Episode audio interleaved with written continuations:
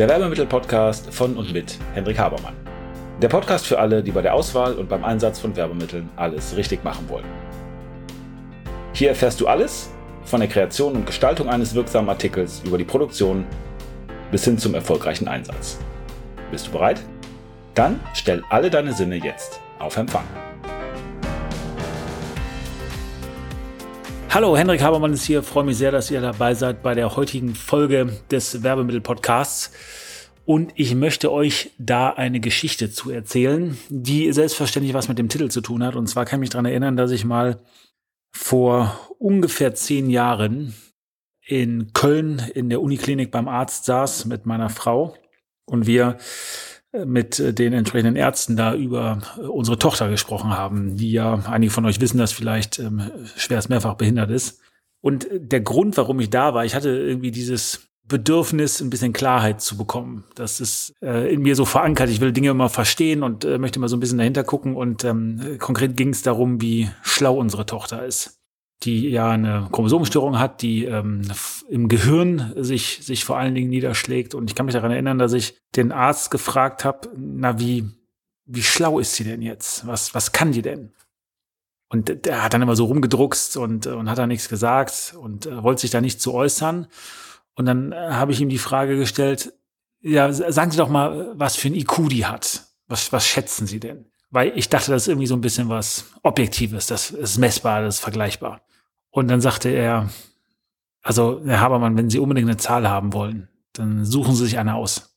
Aber die sollte einstellig sein. Und habe ich gedacht, das ist krass. Also du hast jetzt ein Kind, was, was nichts versteht von dem, was du machst. Wenn das nichts versteht, dann kann das ja auch gar nichts lernen. Dann ist das ja vollkommen unmöglich, ihr irgendwas beizubringen oder äh, dass sie sich irgendwie in, in dieser Welt zurechtfindet. Und ich kann euch sagen, das stimmt nicht. Das ist vollkommen falsch. Genau das Gegenteil ist der Fall.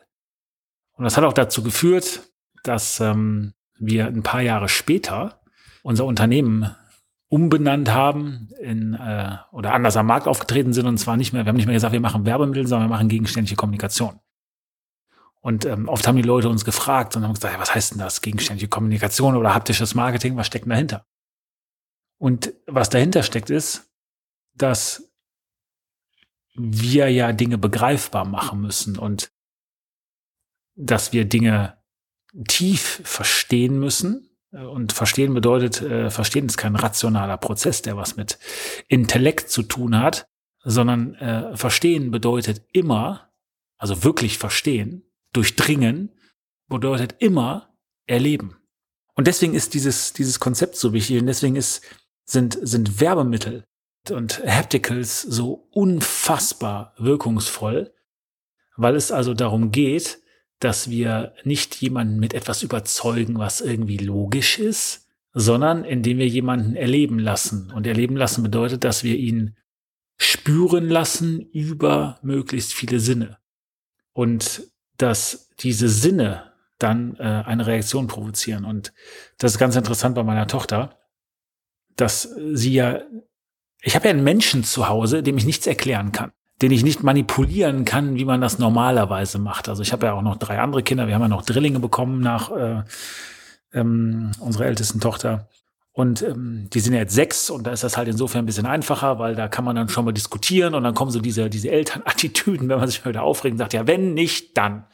Wenn du das nicht machst, dann darfst du das nicht. So, das, das wirkt halt. Ja, das macht man dann so in seiner Verzweiflung oder wenn man wieder irgendwie mal mit den Nerven ein bisschen blank ist, dass man dann die, diese Drohungen ausspricht. Und ähm, das gut ist oder nicht, wahrscheinlich ist das irgendwie nicht so gut, klar, aber es ist, ist glaube ich, ganz normal, dass man das macht. Und ja, das hat ja auch irgendeine Wirkung. Ja, also ich kann dann sagen, ja, dann, dann darfst du jetzt nicht Sendung mit der Maus gucken oder du darfst ähm, eben musst, gehst ins Bett oder du kriegst keine Süßigkeiten oder so. Weil das ja auf einen Kopf trifft, wo ein rationaler Geist das aufnehmen kann, eben für sechs Jahre und das versteht. Also das hört und darauf reagiert. Aber einen Lerneffekt habe ich ja bei meinem Sohn zum Beispiel trotzdem nicht, weil der macht's ja immer wieder. Also das ist zum Beispiel so, dass wenn das ist eine Sache, das ist unfassbar, dass wenn ähm, meine Frau zum Beispiel noch schläft und ich dann wach bin und dann sage ich halt den Kindern immer, seid leise, weil die Mama schläft ja noch. Und dann sagen die immer, ja, okay. Und dann sind die sofort wieder laut. Also, die sind laut, dann geht man rein ins Zimmer und sagt, ey, leise, die Mama schläft. Ja, okay. Und dann dreht der irgendwie Bibi Blocksberg oder so volle Pulle auf. Wo man denkt, das kann gar nicht wahr sein, ich habe das doch gesagt. Und ich kann mich daran erinnern, dass, also der, der Lerneffekt, der, der hat nichts mit Verstehen zu tun. Ich kann mich daran erinnern, als ich noch zu Hause gewohnt habe und eine Ausbildung gemacht habe. Ähm, ich war, ich habe mit meinem Bruder gegründet, als ich 18 war, aber es gab eine ganz kurze Zeit, wo ich eine Ausbildung gemacht habe und auch angestellt war, ein halbes Jahr.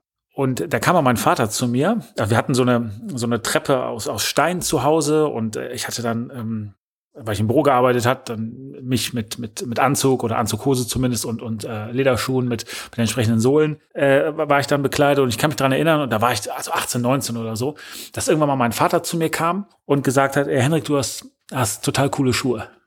Und dann dachte ich so, was will er von mir? Und er sagte, und wenn du jetzt noch leise die Treppen äh, hoch und runter gehst, morgens, wenn du aus dem Haus gehst und wir noch alle schlafen, dann wird du uns auch nicht aufwecken.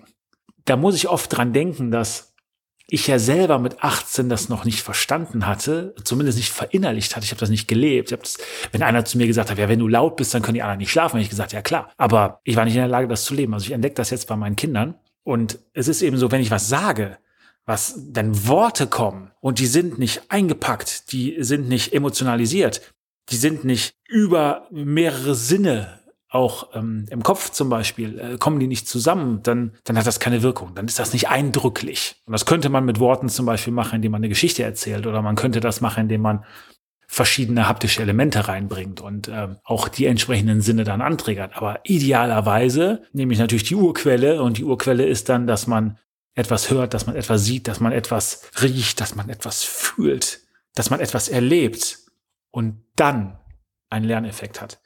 Und das ist eben der Grund, warum Werbemittel, haptisches Marketing so gut funktioniert. Weil es in alle Sinne geht und damit eine tiefen und breiten Wirkung erfaltet, die gar nicht anders machbar ist, weil es eigentlich das komplette Programm spielt.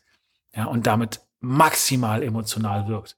Und das Interessante ist, dass bei äh, meiner Tochter eben, ja, da Rationales nicht funktioniert, ich gelernt habe, alles über das Fühlen machen zu müssen. Dadurch, dass ich weiß, dass das nicht funktioniert, ist es ja so manchmal, dass man ärgert sich zum Beispiel über, über, über ein Kind und dann wird man laut. Also so ganz typisch, glaube ich, das kennen wir alle, die Eltern sind. Irgendwie Kind macht was und ähm, man hat aber schon ein paar Mal gesagt, sie sollen sich machen, dann fängt man irgendwie an laut zu werden. Und wenn du jetzt weißt, das, das bringt gar nichts, weil da kann jemand gar nicht drauf reagieren, dann ist es halt so, dass du sagst, okay, also laut werden, das passiert dir vielleicht nochmal mal im Effekt oder so, aber du sagst, das bringt ja gar nichts. Ganz im Gegenteil. Weil wenn ich laut werde, bringe ich ja eine bestimmte Stimmung rein. So was machen die Kinder, die spiegeln das. Äh, und je kleiner, desto mehr spiegeln sie das, weil die noch nicht gelernt haben, das anders zu verarbeiten, weil die also noch pur sind. Die sind noch nicht so manipuliert oder, oder sagen, okay, was passiert jetzt, wenn ich das, das, das, das mache? Ähm, weil das ist ja ein rationaler Akt. Bei Clara ist es halt so, dass sie dann das komplett spiegelt. Das heißt, wenn sie irgendwas tut, was mir nicht gefällt und ich werde laut, dann wird sie eben auch laut.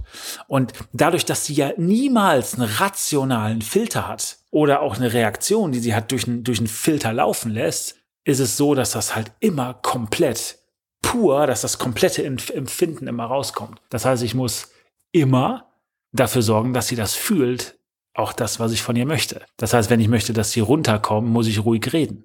Egal, ob die mich gerade wieder anspuckt oder getreten oder was auch immer hat, weil ich weiß, dass alles andere nichts bringt, weil das nicht auf irgendwie fruchtbaren Boden fallen kann. Und die käme halt nie auf die Idee, was zu essen, um Mama oder Papa oder irgendwem zu gefallen. Sondern wenn es nicht schmeckt, esse ich es nicht. Und wenn es sich nicht gut anfühlt, dann, dann, dann fasse ich es nicht an. Also diese, diese, diese Form des sich Selbstdisziplinierens, die gibt's gar nicht. Es ist halt alles total pur und es muss ein stimmiges Bild sein. Es muss ein Erlebnis sein, was eben passt, was in der Lage ist, jemanden mitzunehmen. Und über alle Sinne gehen ist der Schlüssel, also Sinn zu machen, also den übergeordneten Sinn zu machen, indem ich über alle Sinne gehe, indem ich überall die gleichen Botschaften bringe, ist der Schlüssel um jemanden, der eben einen einstelligen IQ hat, zu überzeugen. Und das Interessante ist jetzt, dieses ganze Rationale ist ja draufgesetzt auf die Persönlichkeit, die wir wirklich sind. Weil die ist immer da. Dieses Empfinden, das ist immer da. Wenn ihr mal zurückgeht äh, an die Anfangsfolgen, dann spreche ich ja auch über, wie wir Entscheidungen treffen und das limbische System. Und dass es im Grunde genommen alles eine emotionale Sache ist. Weil die Wahrheit ist, wir reagieren nur auf das, was wir erleben, aber nicht auf das, was wir verstehen. Also das ist sowieso immer da. Und dann haben wir irgendwie vielleicht einen rationalen Filter oder wir sind irgendwie rational oder wollen rational sein und glauben, die anderen sind das auch. Und dann machen wir aus der Wahrheit, dass das gefühlt werden muss, dieses Ding, ja, es muss verstanden werden. Und dann wollen wir Leute überzeugen mit Argumenten, die aber nicht die Kraft haben, emotional zu wirken. Oder wir bedienen nicht alle Sinne und glauben dann, wir kriegen die einfach nur mit einem Argument, was ja immer eine Perspektive ist, überzeugt. Und das funktioniert nicht. Sondern wir müssen dafür sorgen, dass jemand etwas fühlt, dass er etwas erlebt, dass er etwas wahrnimmt, was so überzeugend ist, aufgrund der Emotionen, die er hat, aufgrund der Bandbreite der Sinne, die gut gespielt werden, dass das für ihn überzeugt. Und das war, das war für mich so interessant dann, ähm, dass wir, das ist auch der Grund, warum ich da so eingetaucht bin in das Thema gegenständliche Kommunikation und warum, warum ist das so wichtig und warum funktioniert das? Das hat viel damit zu tun, was ich durch meine Tochter gelernt habe, dass wir gar keinen überzeugen können, sondern dass wir das überall machen müssen. Also ich habe halt gelernt daraus oder mitgenommen und tu es ja eben auch, dass wir, wenn wir überzeugen wollen, wenn wir Eindruck machen wollen, wenn wir jemandem klar machen wollen, wer wir sind, dann müssen wir das über alle Sinne machen. Und ähm, ich ähm, kann euch nur diesen Tipp mitgeben oder euch auffordern, das immer wieder zu beachten. Und wenn ihr jemanden überzeugen wollt, stellt euch mal vor, das ganze Rationale gibt's gar nicht. Also lasst das zunächst mal weg.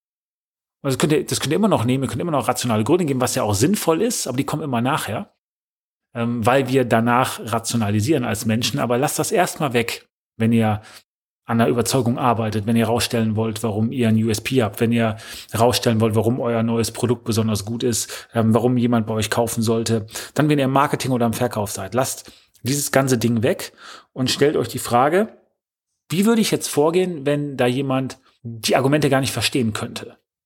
Wenn, nicht nur weil er die Sprache nicht spricht, sondern weil er meine Zeichen gar nicht verstehen würde, weil, weil alles das, was wir als in Anführungszeichen intelligente Menschen machen, wenn das nicht funktionieren würde.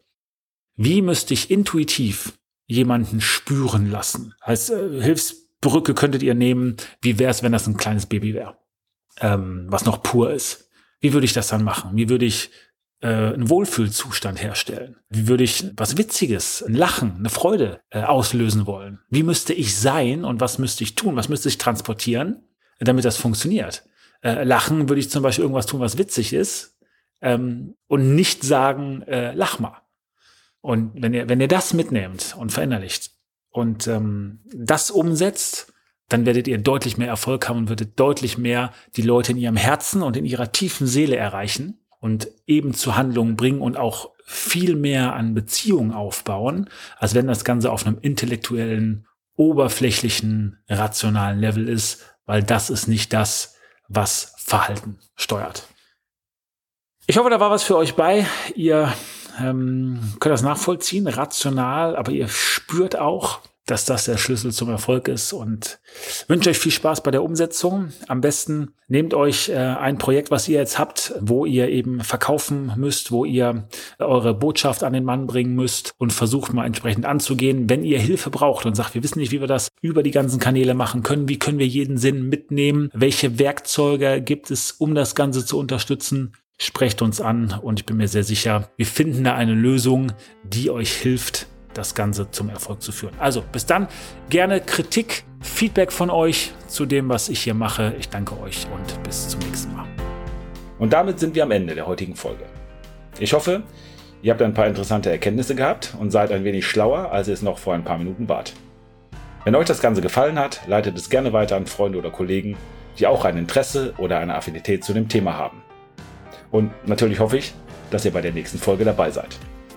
Wenn es etwas gibt, was euch interessiert, was ihr noch behandeln möchtet, wo ihr gern ein wenig intensiver reintauchen wollt, schaut bitte in die Show Notes, da sind unsere Kontaktdaten angegeben mit einer E-Mail-Adresse. Schreibt uns eine Mail und wir werden entweder, wenn das für viele Leute interessant erscheint, das in den Podcast behandeln. Ansonsten bekommt ihr von mir oder einem meiner Teammitglieder eine Mail.